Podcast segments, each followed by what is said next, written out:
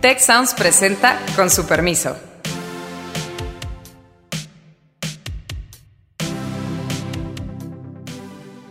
Con su permiso, hoy vamos a hablar de cómo salir del confinamiento. Aunque no quisiéramos hablar del coronavirus, no hay de otra.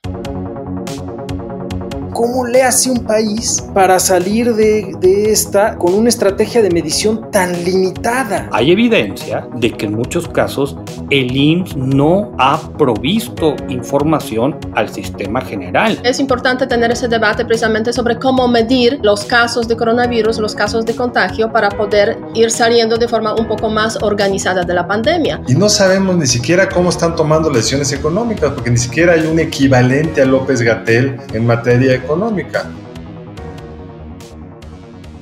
No cabe duda que la pandemia de coronavirus pues ya ha pasado claramente hacia las Américas. Por una parte tenemos la situación difícil en los Estados Unidos y poco a poco estamos viendo que México también está subiendo hacia este famoso pico que al fin y al cabo nos eh, eh, es súper indicativo para, pues empezar a pensar también eh, sobre cómo podemos salir del confinamiento. Eh, hay varios países que ya están viviendo esa experiencia.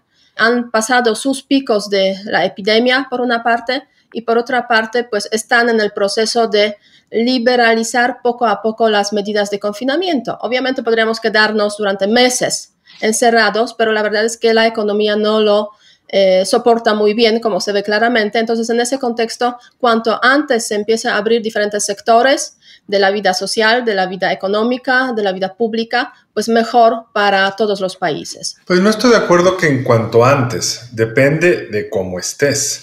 Claro, si es fundamental.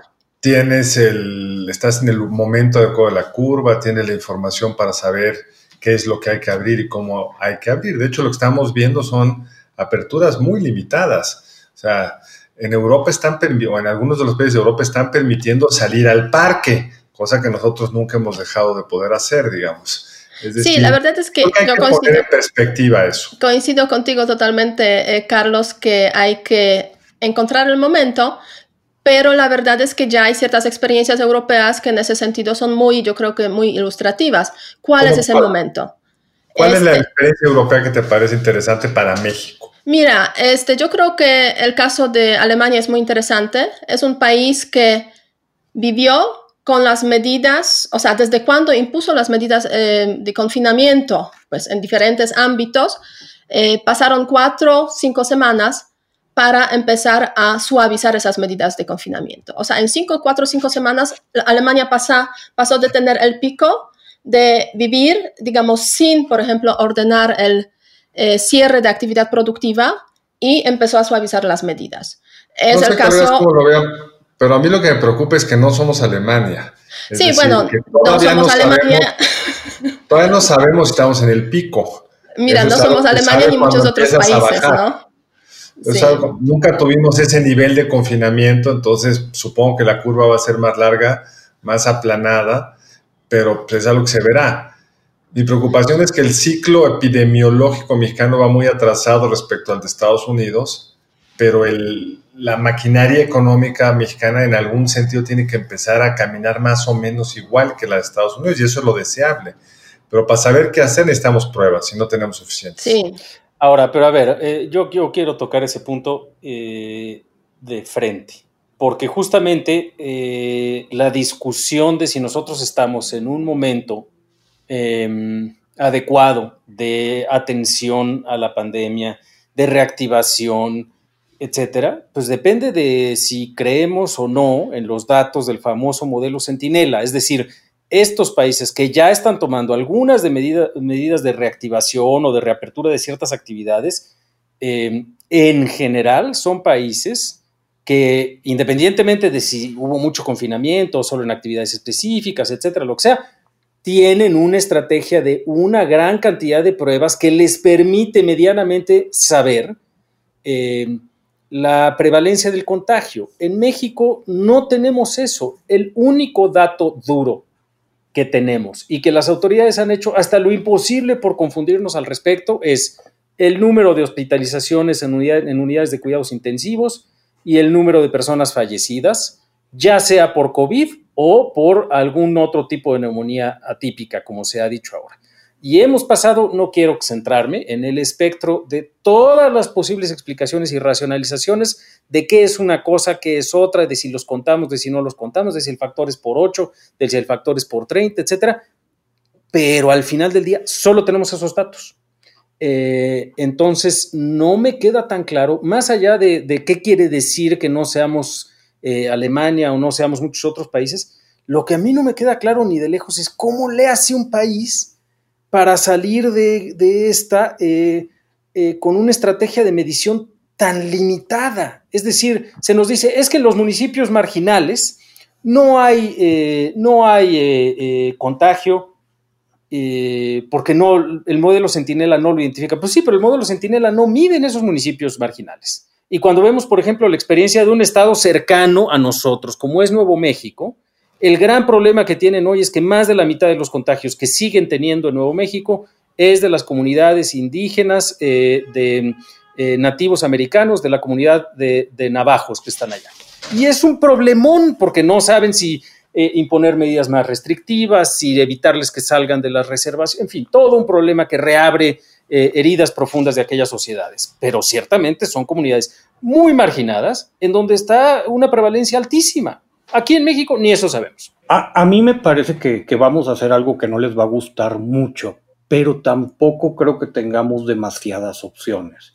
Vamos a tener una especie de traslado sucio del experimento. ¿En qué sentido? Oye, tenemos datos de muy mala calidad.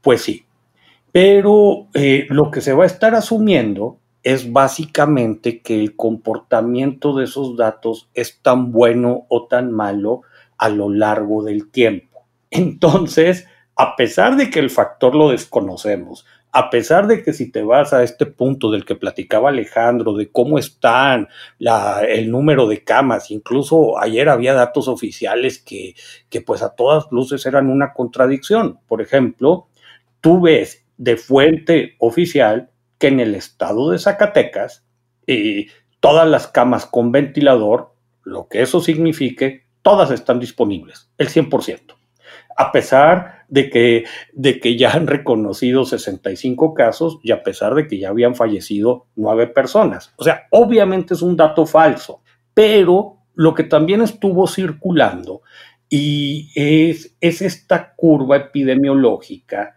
que está haciendo un pronóstico y parece que tirios y troyanos la empiezan a aceptar de más o menos cómo se va a ver nuestra campana. Se va a ver esta campana con datos que no necesariamente son de buena calidad.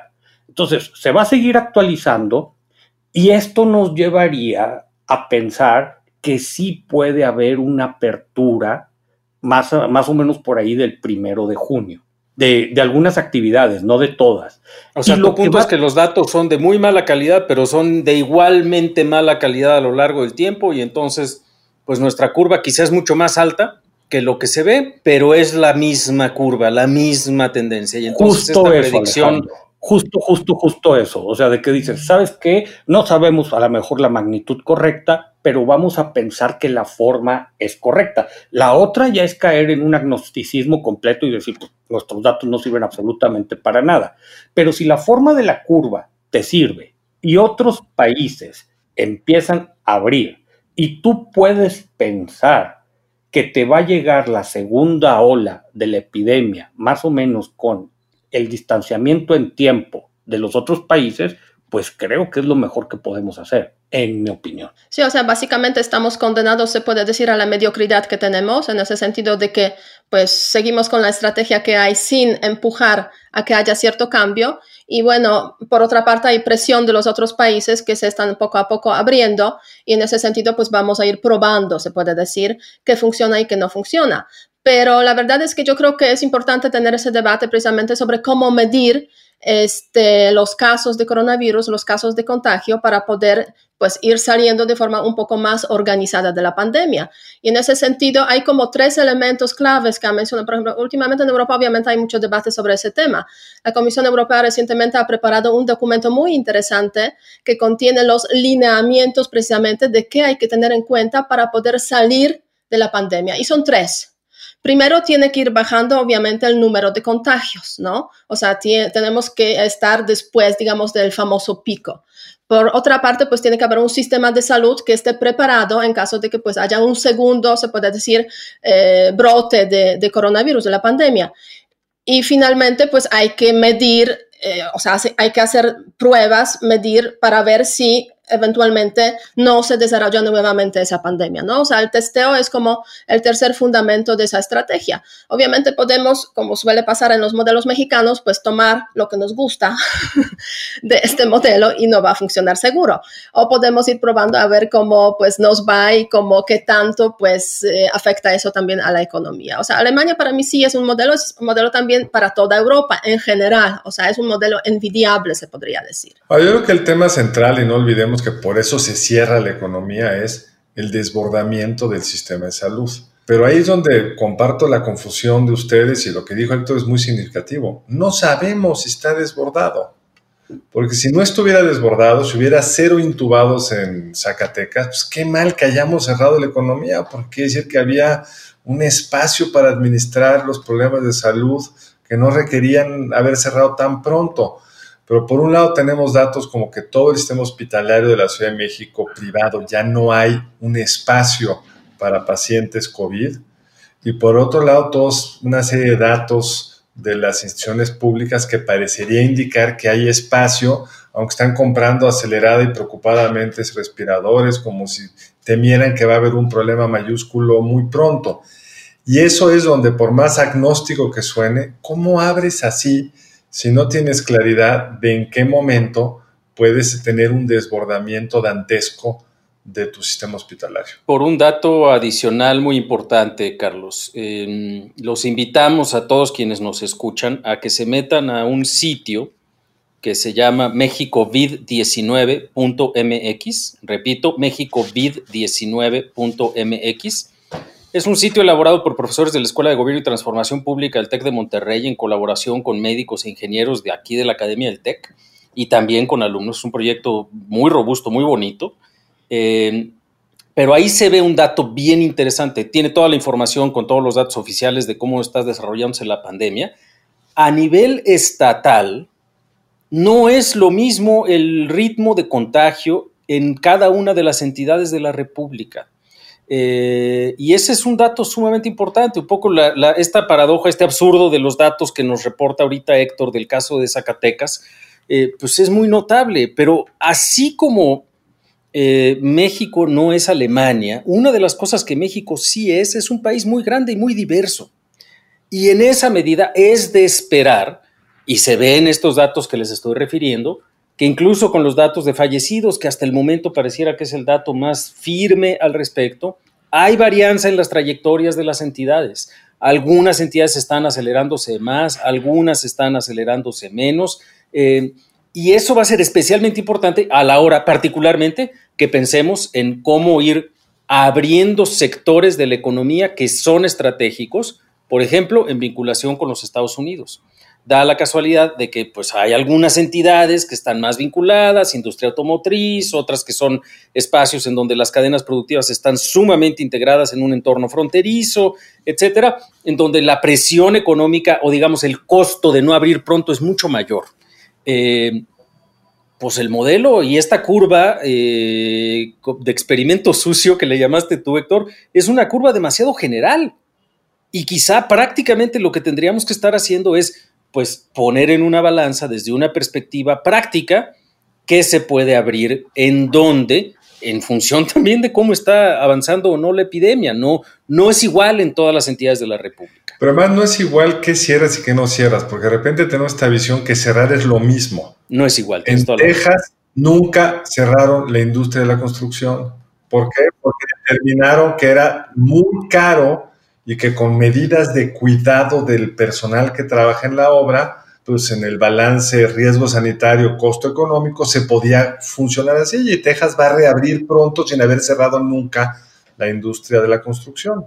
En Bélgica las escuelas cerraron, pero los papás podían depositar ahí a sus hijos si querían. Aquellos que tenían que trabajar no podían trabajar en casa. Cada país tiene unas modalidades que habría que ir pensando estatal y sectorialmente de poderlo replicar en México. Sí, pero en ese sentido quizás es también útil un dato de Europa. De hecho, la actividad productiva, o sea, las fábricas cerraron solamente en Italia y España en ningún otro país europeo. A México llegó la idea de que pues hay que cerrar todo, pero no porque la actividad productiva puede ser dañina, sino para, digamos, mantener a la gente en la casa, básicamente. Eso fue... Pero dos bocas no, ¿eh? Dos bocas no. Hay obras muy importantes del gobierno que nunca se... Bueno, esas tienen un estatus especial. y la verdad es que esto también nos agarró con con protocolos muy incompletos y protocolos muy incompletos en casi cualquier aspecto. Por ejemplo, eh, déjenme dar un, dato que, creo que es bien relevante. No teníamos ventiladores. Se compraron, y ya estaban agotados, finalmente van a llegar unos cuantos aparatos. Pues resulta que en muchos lugares no hay médicos capacitados para utilizarlos. Entonces, cuidado. O sea, eh, aquí puedes entrar en un problema. ¿Cuál es nuestra capacidad de reacción real pues no la sabemos tampoco. Y, y, yo sí quisiera profundizar un poco, un poco en el tema estatal y esta falta de protocolos, porque en teoría somos una federación, ha quedado muy al descubierto que hay vacíos jurídicos importantes de qué decreta federación y qué decretan gobernadores. Eh, al, menos, al menos para mí, para mí no es muy claro en la medida que estas curvas se vayan a empezar a ver eh, mejores en unos lugares que otros, tienen derecho los gobernadores de abrir su estado por completo o se tienen que apegar a algo de que diga que diga la federación qué ocurre en un estado como Sonora que trae curvas relativamente benignas pero que colinda con Baja California ahí quién es la autoridad que, rige. No, no, lo sé. Sí, en ese sentido yo creo que en ese sentido yo creo que la regionalización es la clave del asunto. Te perdimos un poquito, Héctor, en la, en la grabación, pero entiendo que tu punto era justamente la diferencia entre entidades que, están eh, con, más gravedad y, otras no tanto, ¿no? Y es el punto que, que subraya eh, Beata.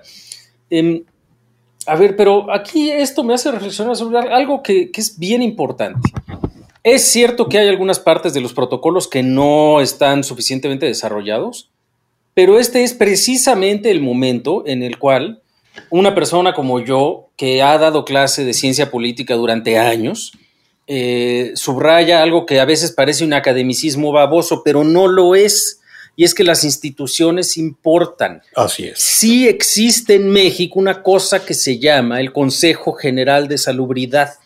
Y esa cosa es la reunión del presidente de la República con los gobernadores, con la autoridad sanitaria, en este caso el secretario de Salud, y donde todo el gabinete y toda esta estructura federal, de hecho, le da autoridad al secretario de Salud para determinar estas cosas. Eh, precisamente y decir, a ver muchachos, nos vamos a organizar de esta forma, estados con esta estructura productiva, estados con este nivel de avance de la epidemia, en estos momentos, estos son los indicadores, así nos vamos a organizar, así vamos a medir. Ni un solo gobernador sale con un decreto que no sea consistente con esto. Estos son los ámbitos en los cuales sí pueden ustedes hacer medidas adicionales que sean consistentes con este decreto del Consejo General de Salubridad General. Y si no, hay forma de corregir. Eh, el problema no es que no podamos, hay una parte importante de ese andamiaje institucional que ahí está puesto. El problema es que el señor presidente de la República no cree en las instituciones y esa es la otra lección viejita de eh, ciencia política, que es que pues para que las instituciones funcionen, quienes las habitan tienen que hacer uso de ellas. Y creo que a lo que nos estamos enfrentando sí es una crisis del federalismo, y es una crisis del federalismo provocada por la desatención del gobierno federal en la materia. Tan sencillo como que en Ciudad de México, en el ámbito local, eh, hay, la mitad de las alcaldías ya están imponiendo eh, ley seca y otras no qué absurdo es ese, por Dios, pues digo, al contrario, vas a generar un poco más de movilidad porque si no te venden chelas en tu, en tu alcaldía, pues tienes que irte un poquito más lejos. ¿Qué, locura es esa, por Dios? Pues yo creo que, creo que es bien importante que la responsabilidad última está en el presidente, quien por su forma de gobierno, ha preferido no utilizar este marco institucional. Después de muchas presiones, se reunió el Consejo de Salubridad como para firmar algunas cositas y que pareciera que está operando, pero en la práctica el presidente ha delegado, por lo menos públicamente, las decisiones de salud a un subsecretario que no tiene pues, el peso político y jurídico para poderle dictar las decisiones al resto de la federación. Y no sabemos ni siquiera cómo están tomando las decisiones económicas, porque ni siquiera hay un equivalente a López Gatel en materia económica. el resultado es que no hay una conexión entre las medidas de salubridad y las medidas económicas, pues porque todo depende de lo que sucede en la cabeza del presidente. Y como este deja lagunas, se va peleando por aquí y por allá, pues por supuesto los gobernadores angustiados con lo que está pasando en su entidad o hasta las alcaldías acaban tomando decisiones que no tienen congruencia entre ellas. En ese sentido, yo creo que pues, lo que estamos viendo es que cada unidad política, cada institución, pues está tomando sus propias decisiones, eh, porque pues falta básicamente una respuesta coherente, coordinada desde el centro, ¿no? Y es lo que estamos viendo no solamente en, digamos, en la respuesta epidemiológica, que ahora yo creo que ha mejorado esa, esa coordinación que hace un par de meses, pero también en el tema de respuesta económica, ¿no? Eso ahí quizás se ve con más con más dolor, desafortunadamente, esa, eh, esa, ese intento de diferentes instituciones pues, de buscar sus soluciones frente a que pues, el gobierno no tiene capacidad de hacer esa coordinación institucional global que pudiera pues, responder a, eh, las inquietudes de todos. ¿no? Y a raíz de eso, pues, me gustaría eh, retomar la encuesta que hicimos pues, la semana pasada eh, sobre, sobre precisamente lo que estamos viviendo. A la pregunta de cómo usted, cree usted que será la crisis económica y epidemiológica en México, basándose en lo que ha visto, lo que ha oído y lo que ha leído nuestros, nuestros seguidores, responden lo siguiente. Va a ser una crisis larga y profunda, casi 60%, profunda pero corta, dice 35%, y solamente 5% corta y el manejo es óptimo. O sea, eso yo creo que refleja muy bien pues ese desencanto de, eh, de la ciudadanía por lo que estamos viendo, por cómo se maneja esa crisis, por esa falta de coordinación institucional eh, que estamos viendo y falta también de medidas más concretas que pudieran pues suavizar el impacto de la crisis, tanto en términos epidemiológicos como sobre todo en términos económicos. Y, para esta parte de, esta reflexión yo quisiera hacer un apunte y una pregunta. Y el apunte es que el desorden político e institucional es más profundo que nunca. El eh, presidente de la República convirtió un uh, decálogo de una mañanera en un decreto de austeridad, sin absolutamente ningún fundamento. Eh, además, están eh, provocando una discusión en el legislativo que consolidaría los poderes de discrecionalidad presupuestal en el Ejecutivo, cosa que parece gravísima, sumamente delicada. Eh, y la pregunta es, eh, ¿cómo es que en este equipo del presidente de la República, quién es la voz que está impulsando este desorden? Pues, ¿es la del propio presidente nada más? ¿Es la ausencia de sus secretarios de Hacienda, de Economía? ¿Es la voz de la secretaria de la Función Pública? Eh, qué está pasando y a qué límite puede llegar eh, esta disfuncionalidad que en el ámbito económico me parece tan preocupante, ya por no hablar de lo de salud y la falta de pruebas. Yo estoy optimista, ya ver otra mañanera, vas a poder estar mejor informado. Por la noche, también por la noche. en ese sentido, yo creo que este, las tentaciones autoritarias en el contexto de coronavirus pues han crecido bastante, no solamente en este país, también en los otros, pero a ver, Héctor. Mira, yo, yo creo que esto de las conferencias de la tarde pues es una reacción precisamente a la falta de información. Yo quedo muy preocupado por nuestra debilidad institucional. A ver, la crisis económica en parte se está profundizando porque no hubo estabilizadores automáticos. Muchas decisiones y están pendientes de un ejecutivo que está manejando un modelo sumamente vertical y sin contrapesos, incluso con una Secretaría de Hacienda básicamente desaparecida. En el sector salud, eh, siendo, siendo una crisis sanitaria, también hay evidencia de cosas que nos deberían de preocupar mucho. Por ejemplo, en teoría, la cabeza del sector es la Secretaría de Salud, pero tú tienes esta transversalidad con otros actores. Está el ejemplo del IMSS. Hay evidencia de que en muchos casos el IMSS no ha provisto información al sistema general. Incluso aprovechando un poder económico desigual con respecto a la cabeza del sector, llegaba a las compras de insumos aprovechando ese poder económico para poder agenciarse recursos que eran escasos en el sistema. ¿Dónde está la coordinación? ¿Puede o no puede hacer eso? Yo creo que este tipo de vacíos sí viene a, a desnudar una precariedad institucional donde saliendo del bache, pues creo que hay una urgencia de sentarnos a trabajar en eso. Yo creo que para cerrar eh, y tomando en cuenta este tema de los vacíos institucionales y no solamente institucionales, me gustaría hacer una pregunta a nuestros, eh, a nuestros seguidores. ¿Cuándo consideran que se debería levantar el confinamiento? Eh, ya, independientemente de los costos que eso podría implicar en el tema de salud, hay que esperar cuánto tiempo. les dejaremos esa pregunta eh, en nuestras redes y con su permiso eh, terminamos hoy esperando que nos escuchen y que nos sigan eh, con el hashtag con su permiso. Hasta luego. Muchas gracias al equipo del Tecnológico de Monterrey y de Tech Sounds. Productor ejecutivo de Tech Sounds, Miguel Mejía. Productora de Con su permiso, Alejandra Molina y postproducción, Max Pérez. Les invitamos a escuchar el siguiente episodio de Con su permiso y el resto de programas de Tech Sounds en los canales de su preferencia.